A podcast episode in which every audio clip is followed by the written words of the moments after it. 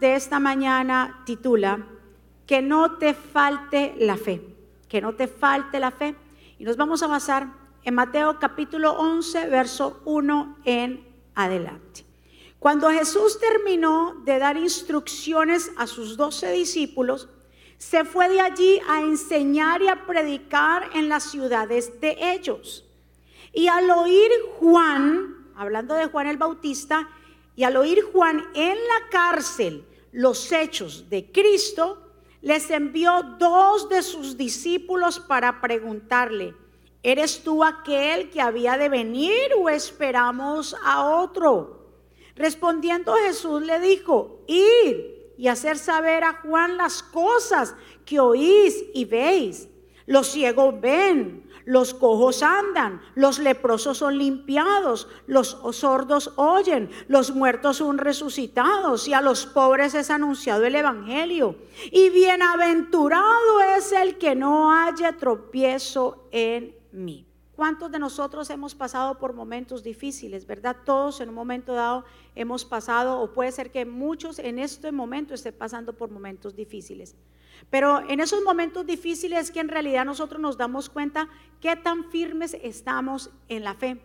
Y en esos tiempos de tormenta y de tempestad es donde algunos comienzan a titubear en su convicción, que lo que antes parecía un fundamento firme, Ahora por causa de los vientos recios toca a la puerta en realidad lo que es la duda.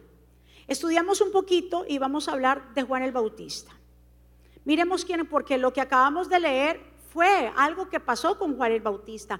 Leímos que Juan el Bautista estaba en la cárcel, pero vamos a profundizar un poco y a conocer la vida de Juan el Bautista. Primeramente Juan el Bautista era familia de Jesús, era primo de Jesús. Y Juan el Bautista tenía un propósito por el cual llegar a esta tierra. En él ya se había profetizado. Y él era el encargado de abrir el camino a Jesús. Y eso lo vemos en Mateo 3.3, cuando dice Juan era aquel quien Dios había dicho por medio del profeta Isaías, una voz que grita en el desierto, preparen el camino del Señor, ábrele un camino recto. Entonces vemos que Juan el Bautista era el encargado de que abrir el camino a Jesús, que antes de que Jesús apareciera como el libertador, el Mesías, el rey, ya la gente había oído de Jesús. Para cuando apareciera Jesús, la gente entonces siguiera a Jesús y se arrepintiera. ¿Cuál era el mensaje que Juan el Bautista traía? Lo vemos en Mateo 3. Decía Juan el Bautista y proclamaba, vuélvanse a Dios. O en, la, Reina Valera dice, eh, arrepentíos, porque el reino de los cielos se ha acercado. En otras versiones dice, vuélvanse a Dios, porque el reino de los cielos está cerca. Vemos que el mensaje de Juan el Bautista era decirle a las personas, cambien su manera de pensar. Era una expresión que en realidad invitaba a un cambio radical de las personas en actitud respecto al pecado y un retorno totalmente a Dios.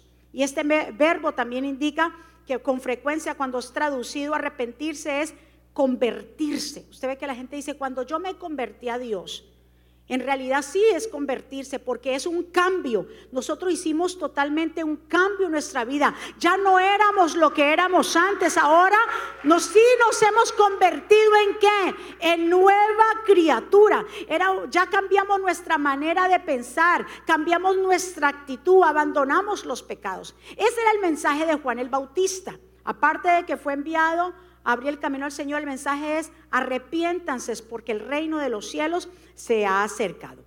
¿Quién escuchaba a Juan el Bautista?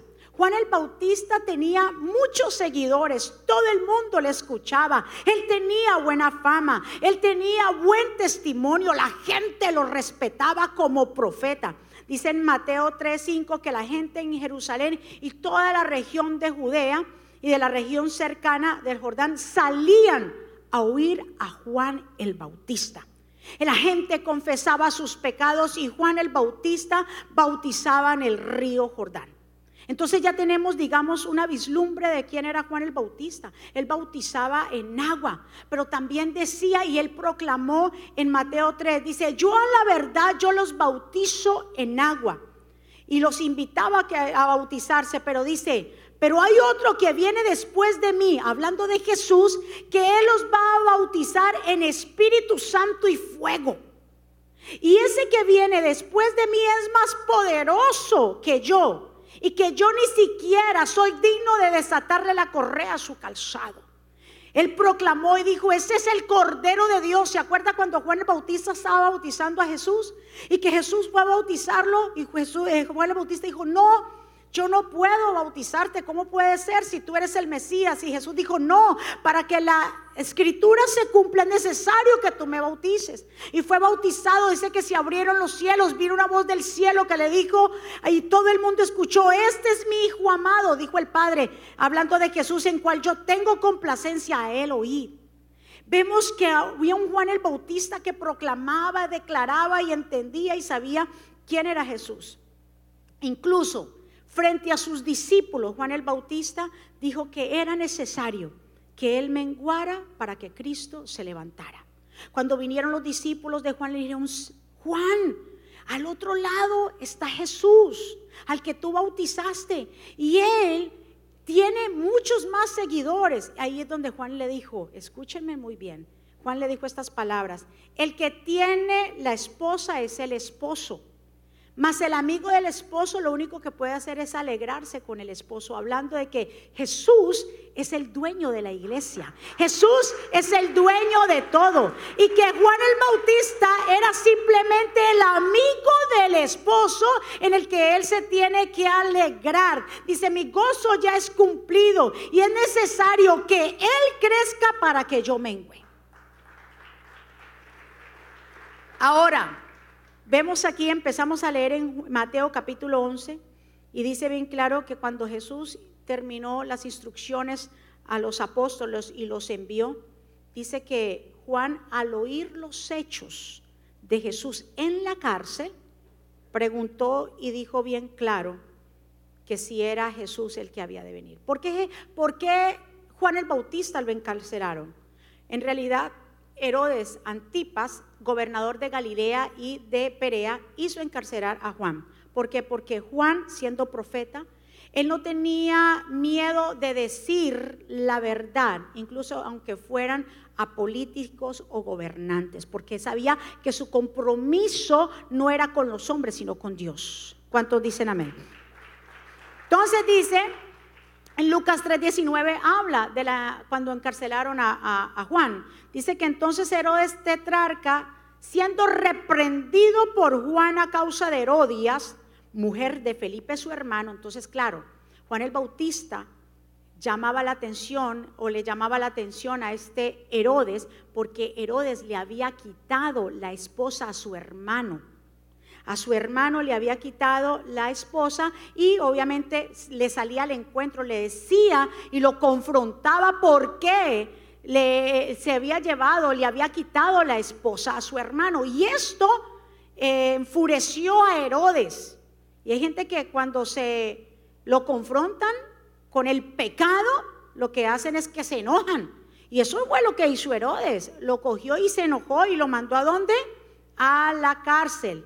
Dice, y encerró a Juan el Bautista en la cárcel. Entonces ahí en la cárcel, yo me imagino que Juan el Bautista se pregunta y dice estas palabras donde acabamos de leer y dice, al oír Juan los hechos, diga conmigo los hechos. ¿Cuáles eran los hechos de Jesús? Los hechos de Jesús era que Jesús sanaba, Jesús estaba salvando, Jesús estaba entregando vida, Jesús estaba haciendo la obra, Jesús estaba realizando milagros, prodigios. Y yo me imagino que dice que Juan al oír los hechos de Jesús, dice bien claro que le dijo a sus discípulos, vayan y pregúntenle a Jesús si es verdaderamente es Él o esperamos a otro. ¿Cuántas personas cuando se encuentran en esos momentos difíciles comienzan a dudar? Estamos hablando de Juan el Bautista, un hombre que vio, bautizó a Jesús, dijo que es necesario que él mengue para que él crezca, vio tantas cosas y, declaró que era el Cordero, pero en un momento, cuando se sintió en cuatro paredes encarcelado, dijo, ¿qué pasó? Porque dijo, cuando escuchó los hechos de Jesús, de pronto dijo, bueno, los hechos de Jesús es que está sanando, a, dio la vista al ciego, al cojo lo sanó, al leproso le dio sanidad. ¿Y qué pasó conmigo? Se olvidó Jesús de mí. ¿A cuántas personas le ha pasado que dicen, pero Jesús está haciendo, Dios está haciendo maravillas con otras personas y qué pasó conmigo? Porque no me ha llegado la sanidad a mí porque no me ha llegado la prosperidad a mí, qué pasó con mi compañía, qué pasó con, con, mi matrimonio, qué pasó con mi hijo. Yo ya escuché que Dios restauró a un hijo por allá, lo sacó de la droga, ahora ese hijo está limpio y está levantado. ¿Y qué pasó con el mío? ¿Será que será Dios? ¿Cuántas se han preguntado lo mismo que Juan el Bautista? Juan el Bautista dijo, pregúntenle a Jesús si es verdaderamente Él o hay otro que esperar. Escuche bien, y por eso el tema de esta mañana es que no te falte tu fe. Porque a veces podemos escuchar muchas cosas de que Dios está haciendo, pero aunque no pensemos que Dios está haciendo algo con nosotros, Dios está obrando de una manera sobrenatural. Lo que pasa es que nosotros Estamos concentrados en lo que estamos viviendo y queremos que esa prueba pase rápido. ¿Cuándo va a pasar esto? ¿Cuándo viene la sanidad? ¿Cuándo mi hijo va a ser restaurado? ¿Cuándo me van a dar ese trabajo que yo tanto espero? ¿Cuándo mi compañía va a surgir? ¿Cuándo va a pasar esto? ¿Cuándo va a haber crecimiento? No te desesperes. Porque tarde que temprano Dios va a llegar en el momento preciso y te va a sorprender. Lo único que tú tienes que hacer es que tu fe no te falte. Si ya perdemos la fe, perdemos la confianza, perdemos la esperanza y es lo único que nos puede sostener a nosotros. Si nos falta la fe, entonces vamos a naufragar, nos vamos a hundir, nuestra barca se hunde cuando nuestra fe va a faltar. ¿Cuántos están? No importa en dónde tú te encuentres, si te sientes encarcelado, si te sientes estancado, que no te falte tu fe. Aprende a esperar al tiempo de Dios. Aprende a esperar que Dios está orando. Quiere decir, escúcheme muy bien, malo fuera o preocupante fuera que estuviera Dios en silencio, pero si estamos escuchando que lo está haciendo con otro, quiere decir que lo mío también viene. ¿Cuántos dicen amén? Ahí es donde por eso, ¿qué le respondió? Entonces, cuando le mandaron a decir ese mandado, cuando le mandaron a decir a Jesús, eh, Juan el Bautista, acerca de si era el que ha de venir. En realidad, ¿qué le, ¿qué le responde Jesús? Mire, Jesús le responde en Mateo 11 y 5, cuando le dice, nos manda Juan el Bautista a preguntarte que si tú eres el que ha de venir o, que si es que esperan a otro, porque es que tú como que te olvidaste de Juan en la cárcel, ¿no, Jesús? Como que ya nosotros pensamos que era que tú venías a deshacer el yugo romano, a que nosotros fuéramos libres de, ese imperio romano que nos tiene el yugo puesto. Pero no es los planes de Dios o los pensamientos de Dios no son los pensamientos de nosotros. ¿Cuántos dicen amén?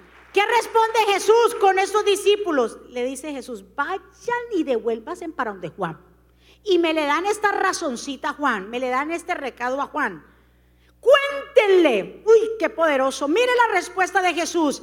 Vayan y cuéntenle a Juan que los ciegos ven, los cojos andan, los leprosos quedan limpios de su enfermedad, los sordos oyen, los muertos vuelven a la vida, los pobres les ha anunciado la buena noticia. Dichoso aquel que no encuentra en mí motivo de tropiezo. Dios le estaba diciendo a Juan el Bautista, Juan, es que yo no me he olvidado de ti, yo sigo haciendo la obra. Tu tiempo ya llegó, cada uno le ha llegado su tiempo. Juan el Bautista hizo lo que tenía que hacer. Dios no se haya olvidado, es que hay tiempos que Dios dice, ya llegó tu tiempo, llegó tu hora, pero no quiere decir que Dios se haya olvidado. ¿Cuántos están de acuerdo conmigo? Dele otro aplauso fuerte al Señor. Me gusta esta palabra en el verso 6, cuando Jesús replica y dice, bienaventurado, bienaventurado significa dichoso, feliz, eh, felicidad, bendito, aquel que no halle tropiezo en mí. ¿Cómo nosotros podemos hallar tropiezo en Jesús? En realidad, a un Juan el Bautista estando en la cárcel cuestionándose eh, con duda acerca de Jesucristo, porque decía de pronto, Jesús se olvidó de mí. La palabra griega, escuche bien esto tan importante, la palabra griega para tropiezo es escándalo. Bien, escándalo. Y ahí está bien escrito como se escribe en griego, que viene escandalizo con Z. ¿Y sabe qué significa? Escandalizar, entrepar, hacer tropezar, incitar, pecar a la apostasía, escandalizar, hacer caer, ofender, poner tropiezo. Eh, hablándole el diccionario Strong. Ahora, en otras palabras, ¿qué quiere decir? Cuando Jesús dice, bienaventurado aquel el que no haya tropiezo en mí. Tropiezo es escandalizar. Ahora, en otras palabras, esto quiere decir que a veces va a pasar algo que no estamos esperando, que va a ir en contra de nuestras expectativas, que va a ir en contra de lo que esperábamos. Entonces nos vamos a escandalizar, nos vamos a tropezar, vamos a razonar, nos vamos a sentir mal, vamos a sentirnos tristes, de pronto defraudados. Eso es escandalizarse. Jesús dice, bienaventurado aquel el que no haya tropiezo en mí. Bienaventurado aquel que, hablando en otras palabras, aquel que sabe y entiende que aunque yo estoy obrando, nunca dice lo que estoy pasando me está llevando hacia el mal. Dios se ha olvidado. Esto yo no lo entiendo porque a mí, cuando se escandaliza la gente y dice, ¿por qué a mí me pasa esto? ¿Por qué Dios me metió en esto? Dios me mandó esa enfermedad. Dios me mandó esto. Fue Dios. Eso es escandalizarse. Y dice Dios, bienaventurado aquel que entiende, mejor dicho, que lo que yo estoy haciendo con él lo lleva hacia el propósito. No pregunte. Bienaventurado el que no pregunta, sino que entiende. O sea, nunca Dios será una piedra de tropiezo para nosotros. ¿Cómo va a ser? Nunca, todos sus planes son perfectos, aunque tú no lo entiendas ahora, aunque yo no lo entienda ahora, pero sus planes siempre nos llevarán hacia dónde? Hacia el propósito, hacia la vida eterna. Por eso cuando Juan el Bautista le pregunta eso, entonces Juan dudó y dijo, uy, pero entonces, entonces no era el que debía de venir. Por eso dijo, bienaventurado aquel que no haya tropiezo en mí. ¿Cuántos saben y entienden que Dios es soberano? Y que Él obra como Él quiere, cuando Él quiere y a la hora que quiere y como Él lo desea. Tenemos que entrenar nuestra mentalidad para entender. Yo sé que a veces se hace difícil. ¿Cómo puede ser entender la soberanía de Dios? Pero cuando nosotros tratamos de que ponernos a un lado o ponernos a un lado y dejar que el Señor obre, mire, nosotros somos los que vamos a ser beneficiados y vamos a ganar, porque con Dios nunca se pierde. ¿Cuántos dicen amén? Del otro aplauso fuerte. Con Dios nunca se pierde. No se sienta defraudado, así como Juan el Bautista que pronto se sintió triste y preguntó si era aquel que había de venir. No, aunque usted crea que las cosas no le salen como usted piensa, como usted quiere y a la hora que usted quiere, no quiere decir que Dios no está obrando. Quiere decir que Dios en el momento preciso va a llegar. Y hay cosas que no se nos van a dar por la simple y llana razón porque no nos conviene. Porque el Señor sabe que si te da algo te vas a perder. Y Dios antes de que tú y yo nos perdamos, prefiere no darnos las cosas. ¿Cuántos están de acuerdo? Hay cosas que no se nos entregan que no son nos es dada. ¿Sabes por qué? Porque Dios cuida primero nuestra alma que antes de cualquier cosa. Por eso el Señor le decía a los fariseos, ¿qué es más fácil para ustedes decir, toma tu lecho, anda o que tus pecados, eh, que tus pecados son perdonados? O sea, Dios dice, antes de que decirle, antes de que usted sea sano de cualquier enfermedad, el Señor prefiere que tu alma sea sana. Es como cuando Jesús anuncia la negación de Pedro, ¿se acuerdan? Marcos 14. Dice que después de que ellos eh, estuvieron en el aposento alto, tomaron la santa cena y estuvieron, el Señor le lavó los pies a los discípulos. Dice que cantaron un himno y el Señor los llevó a dónde? Al monte de los olivos. Y dice que entonces Jesús, dice, les dijo esa noche, todos se van a escandalizar esta noche de mí. Mire, utilizó la palabra escándalo todos se van a escandalizar. Usted lo busca en su Biblia, Marcos 14. Todos se van a escandalizar de mí esta noche, porque escrito está, heriré al pastor y las ovejas se van a dispersar. Pero después que haya resucitado, voy a ir delante de ustedes a Galilea. Entonces Pedro, diga conmigo Pedro, Pedro le dijo, aunque los demás se escandalicen, yo no me voy a escandalizar. Y el Señor le dijo, Pedro, antes de que el gallo cante hoy dos veces, tú me negarás tres veces. Me escuche bien. Pero el Señor le dijo bien claro, esta noche tú lo vas a hacer. Pero si me dice Pedro, no, pero es que si me fuera necesario yo voy a morir contigo. Entonces, vemos que aquí se usa la palabra, Dios la usa, Jesús la usa, Pedro usa la palabra escándalo y escandalizarse. ¿Qué significa? Dijimos, escandalizarse es cuando sucede algo que nosotros no esperábamos, que no estaba en nuestras expectativas, que son diferentes a los resultados que esperábamos y nos sentimos enojados muchas veces con Dios y defraudados. Y el Señor le dijo, usted esta noche todos se van a sentir defraudados, tristes se van a escandalizar. ¿Y qué dijo Pedro? No, yo no me voy a escandalizar. Pero en realidad Pedro se escandalizó. Claro, lo vemos más adelante. ¿Por qué? Porque dice bien claro que cuando tomaron, en ese momento que tomaron a Jesús y vinieron por él, ¿qué hicieron los discípulos? Salieron pitados, corriendo salieron y se fueron. Ellos se escandalizaron. Ellos entonces, dice bien claro, encontraron tropiezo en el Señor porque se fueron y lo dejaron totalmente, ¿qué? Solo. Pero más adelante vemos a Pedro que quiere ir a ver dónde está Jesús y se mete por ahí, ve que Jesús está por allá y se le vienen a preguntarle si era discípulo de Jesús. Y bien claro dice que lo niega cuántas veces? Tres veces lo niega. Entonces vemos que sí, Pedro en un momento se escandaliza, se avergüenza, eh, se siente triste por lo que ha estado pasando. Pero ahora, en Lucas 22, Jesús habla con Pedro y tiene una conversación con Pedro y le dijo, Simón, Simón, escuche bien, hablando de Pedro, he aquí Satanás ha pedido permiso para salandearlos a ustedes, como a trigo. Pero yo he rogado por ti, hablándose de cuando se fuera a escandalizar, o sea, hablando de que sabía el Señor que Pedro lo iba a negar. El Señor le dijo y le profetizó, yo sé lo que va a pasar, pero yo he rogado por ti para que tu fe no te falte. ¿Sabe qué hace el Señor? El Señor para qué ruega por nosotros. ¿Sabe por qué el Señor intercede por nosotros? Para que no nos falte la fe. No, no para que no nos falte el pan. El Señor no está intercediendo, ay, mi Señor Padre, para que no le falte el pan, para que para que no nos falte la fe. Porque yo le dije que la fe es el fundamento de nosotros. Si perdemos la fe, lo perdemos todo, nos vamos a naufragar. Podemos naufragar. La fe es la certeza de lo que se espera, es la convicción de lo que nosotros no podemos ver.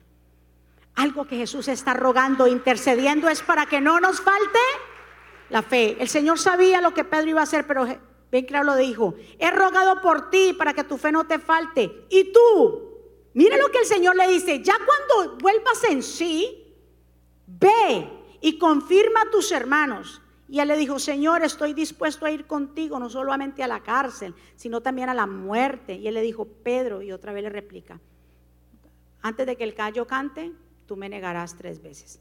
¿Qué está pasando aquí? En realidad miramos que cuando el Señor le dice a Pedro y a sus discípulos, Satanás ha pedido permiso para zarandearlos, el Señor le está diciendo, mira, no hay algo que no se mueva en esta tierra si no es por mi voluntad. Tal vez Satanás ha pedido permiso para zarandearnos, pero el Señor dice, pero yo he rogado al Padre, pero yo he orado para que no, nos, no te falte ni nos falte la fe.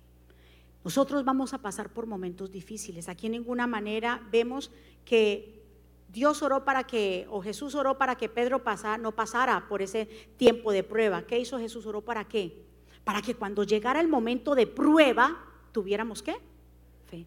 Dios no va a orar para que tú no pases por prueba, ni pregunte, ni diga, ay Señor, no me pase por esta prueba y yo no quiero. Ay, no. No, no, eso no es. El Señor lo que está diciendo, aunque yo pase por las aguas, esas aguas no me van a ahogar. Aunque pase por el fuego, ese fuego no me va a quemar. Aunque pase por el desierto, ese desierto a mí no me va a ahogar, ni voy a perecer en ese desierto, porque en medio del desierto yo voy a encontrar agua. ¿Cuántos están entendiendo? Usted tiene que entender que el Evangelio, el reino de los cielos, no es que usted solamente no vaya a tener problemas. Es que cuando llega la prueba usted esté firme en la fe para que usted pueda sobrepasar.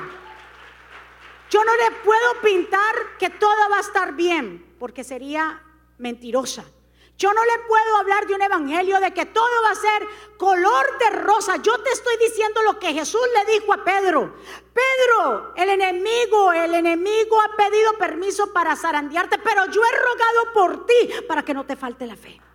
Que el Señor siga rogando por nosotros para que no nos falte la fe, para que nos mantengamos firmes, para que no nos movamos del fundamento. ¿Cuántos están de acuerdo conmigo? Porque la fe, por la fe somos salvos, por la fe, dice el Señor, somos sanos, es a través de la fe. No importa el tiempo que nosotros estemos esperando, es por la fe. Incluso Cristo se dirigió a Pedro y le recordó el objetivo de su vida. Le dijo, Pedro, recuérdate que vas a pasar por este momento difícil, pero no te preocupes porque yo estoy orando para que tu fe no te falte. Pero también te voy a decir otra cosa, Pedro. Recuérdate, Pedro, que cuando ya haya pasado todo esto y tú vuelvas en sí, Recuérdate que yo te he dado un llamado. Ve y recuérdale a tus hermanos lo que yo te he enseñado a ti. El proceso que tú has pasado. Ve y enséñale a tus hermanos. Entonces detrás de esta prueba también hay un propósito que hacer. O después de la prueba hay un propósito que así el Señor no lo recuerda. No te enfoques en la prueba, no te enfoques en lo que estás viviendo. Enfócate que después de que pases eso, hay un ministerio, hay un trabajo, hay algo que realizar. ¿Cuántos dicen amén? Hay un llamado que cumplir. Todos tenemos un llamado. Diga conmigo, yo tengo un llamado. Y Dios nos ha llamado a mostrar su gloria a testificar al mundo que nosotros somos instrumentos de Dios del Todopoderoso para deshacer las obras del enemigo y también nuestras propias obras que no le agradan a Dios. ¿Cuántos están aquí?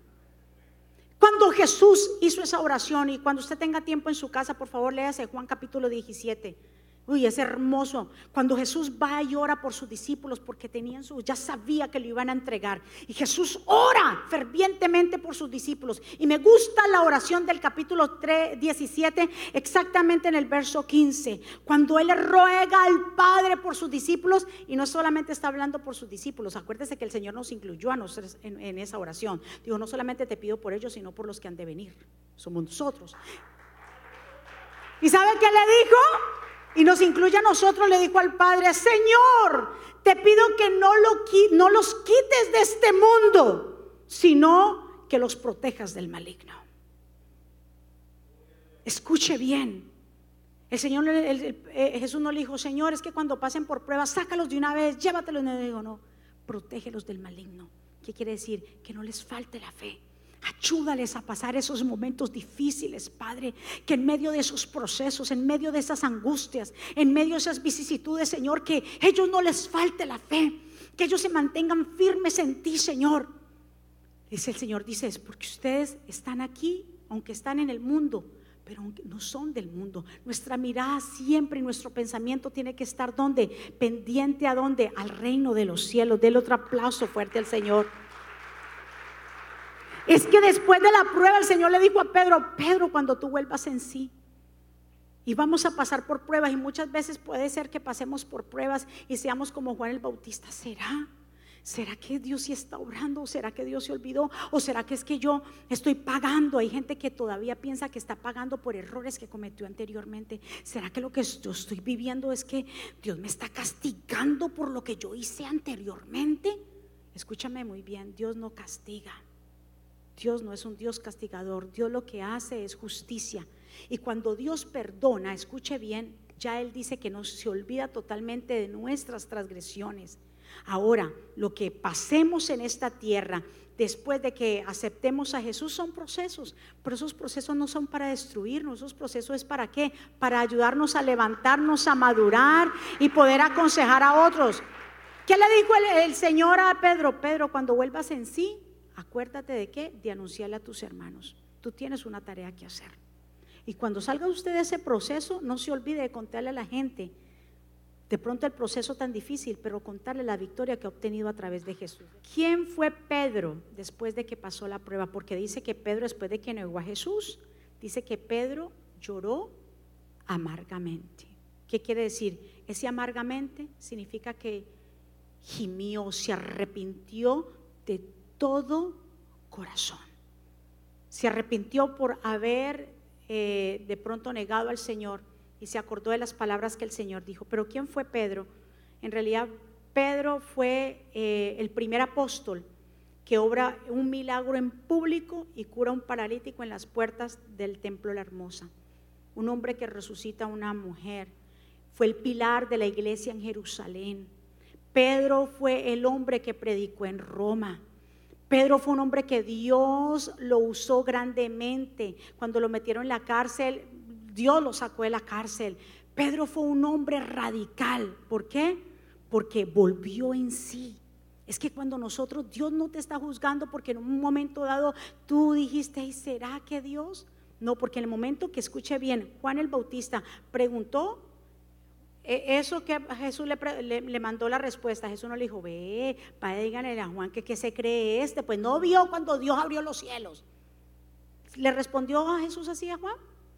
No le dijo, vayan y díganle a Juan que los ciegos ven, que los sordos escuchan, que los cojos andan, que los leprosos son sanados. No le respondió, ve, no, le dijo esa respuesta, pero usted mira más adelante y en su casa lo lee. Jesús después de que Juan el Bautista hace esa pregunta, ¿qué discurso de Juan el Bautista Dios hace Jesús? Y dice el Señor delante de todos, ¿ustedes no saben quién ha sido Juan el Bautista?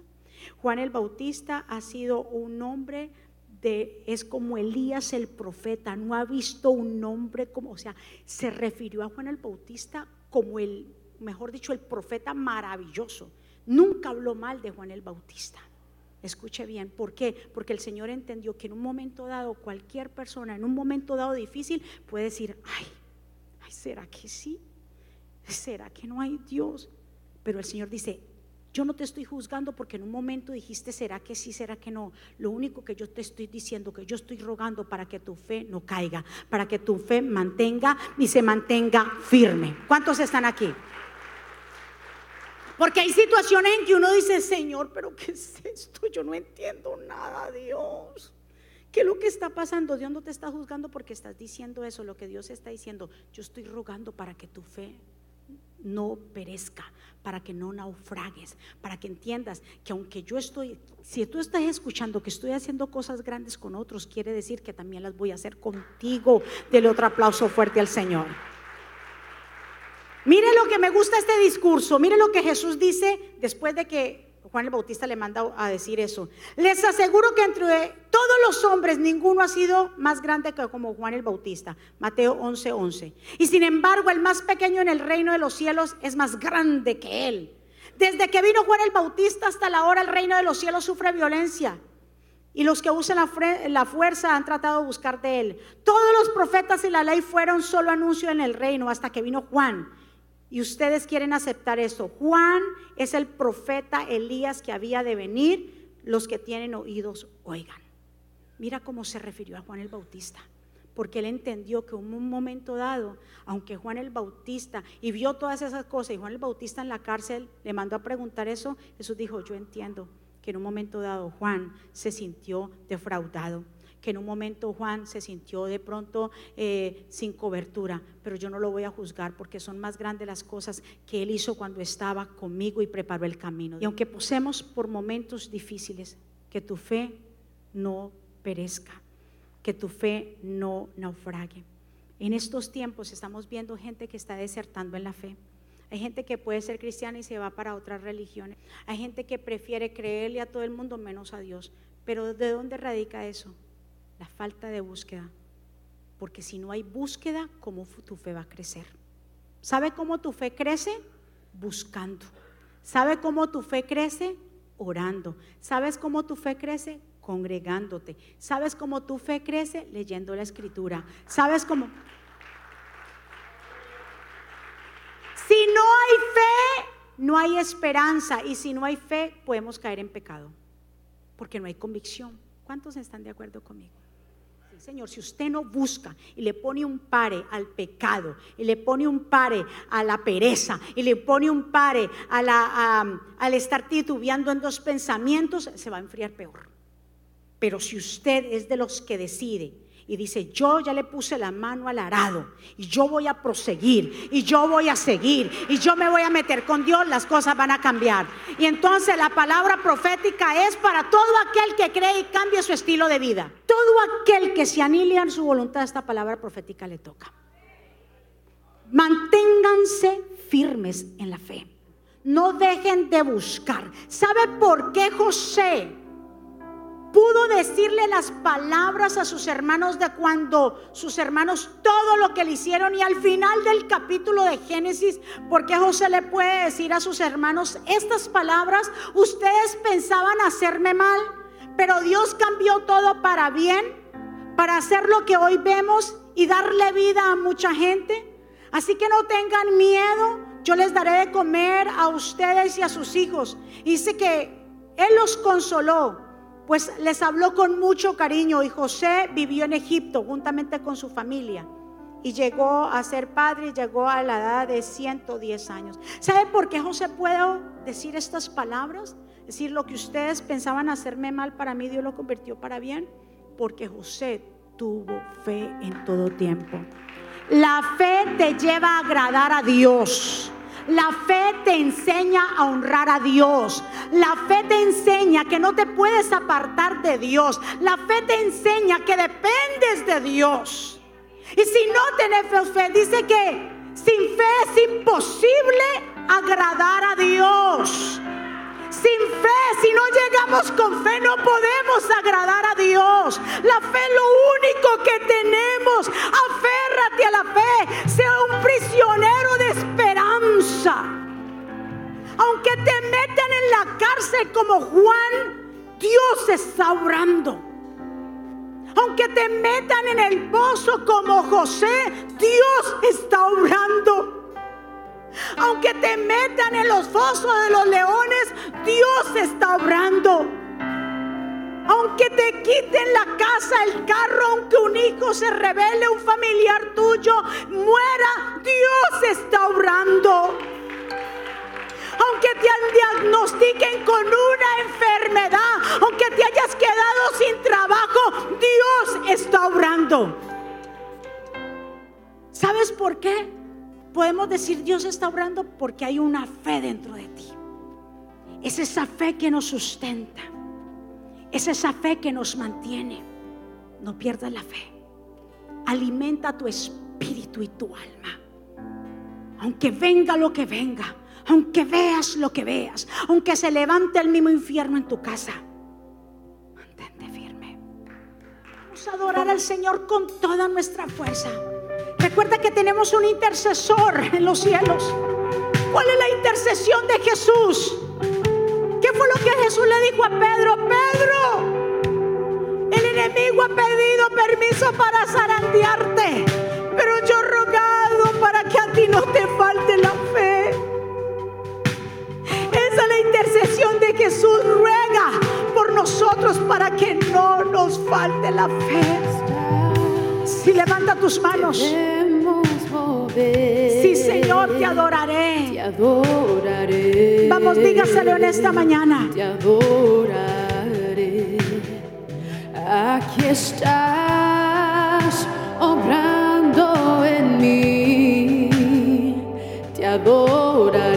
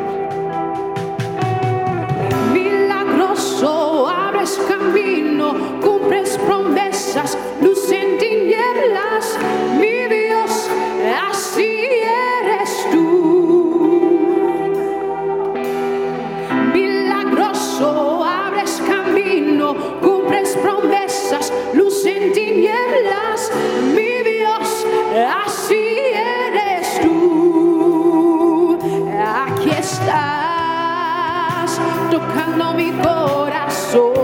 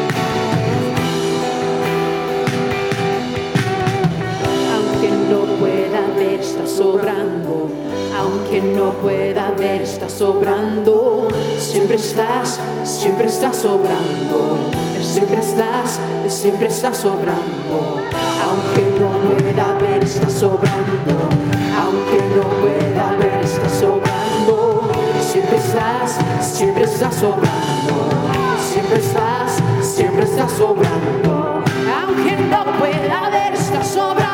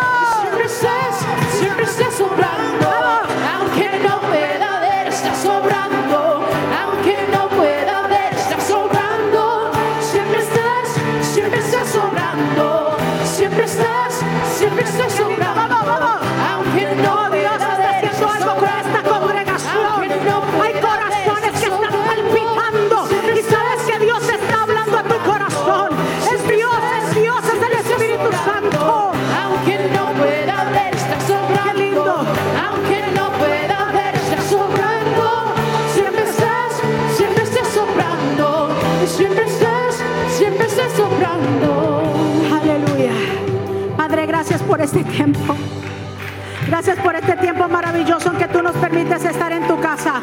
Gracias por tus hijos. Gracias por tu palabra, tu palabra que llega a tiempo, tu palabra bendita que transforma, que renueva, que restaura, que limpia, Señor. Gracias. Gracias por este día maravilloso, porque antes de que nosotros llegáramos a este lugar, ya tú ya habías preparado todo. A ti sea la gloria, la honra por los siglos de los siglos, Señor. Tú que derramas el poder. Tú, Dios mío, que llegaste hasta el final. Gracias por darnos la fortaleza para que nosotros podamos también llegar hasta el final. Si hay alguien aquí en esta mañana que tal vez llegó por primera vez, alguien que desea reconciliarse con el Señor, alguien que desea abrir su corazón a Jesús, yo te invito que ahí donde tú estás, abra tu corazón a Jesús y lo puedas recibir, que puedas declarar por tu boca que Él es el Señor. Y sepa que va a ser el Señor, entonces Señor va a sellar tu corazón. Y ahora tú vas a caminar en sus caminos, tienes que poner de tu parte, tienes que comenzar a crecer en la fe. Si alguien aquí en esta mañana que desea hacer esta oración, ahí donde tú estás, que repita conmigo, Señor Jesús, yo te doy gracias por mi vida. Yo te pido perdón por mis pecados. Yo te recibo como mi Señor y suficiente Salvador. Te pido perdón enséñame, ayúdame, restaurame. Reconozco que soy pecadora y que necesito tu perdón. Te entrego mi vida y mi familia. Escribe mi nombre en el libro de la vida en el nombre de Jesús. Amén. Den un aplauso fuerte al Señor. Vamos, ¿quién vive? Y a su nombre. Y el pueblo. Revestidos. ¿Cuántos recibieron esa palabra? Señor, que Jehová te bendiga y te guarde. Que Jehová haga resplandecer su rostro sobre ti y tenga de ti misericordia. Que Jehová alce sobre ti su rostro y ponga en ti paz. Y termino con estas palabras. Vivan en gozo, sigan creciendo hasta alcanzar la madurez. Anímense los unos a los otros. Vivan en paz y armonía. Entonces el Dios de amor y paz estará con ustedes. Que la gracia del Señor Jesucristo, el amor de Dios y la comunión con el Espíritu Santo sea con todos ustedes. Dios me los bendiga, Dios me los guarde. Saludados los unos a los otros. Bendiciones. Gracias.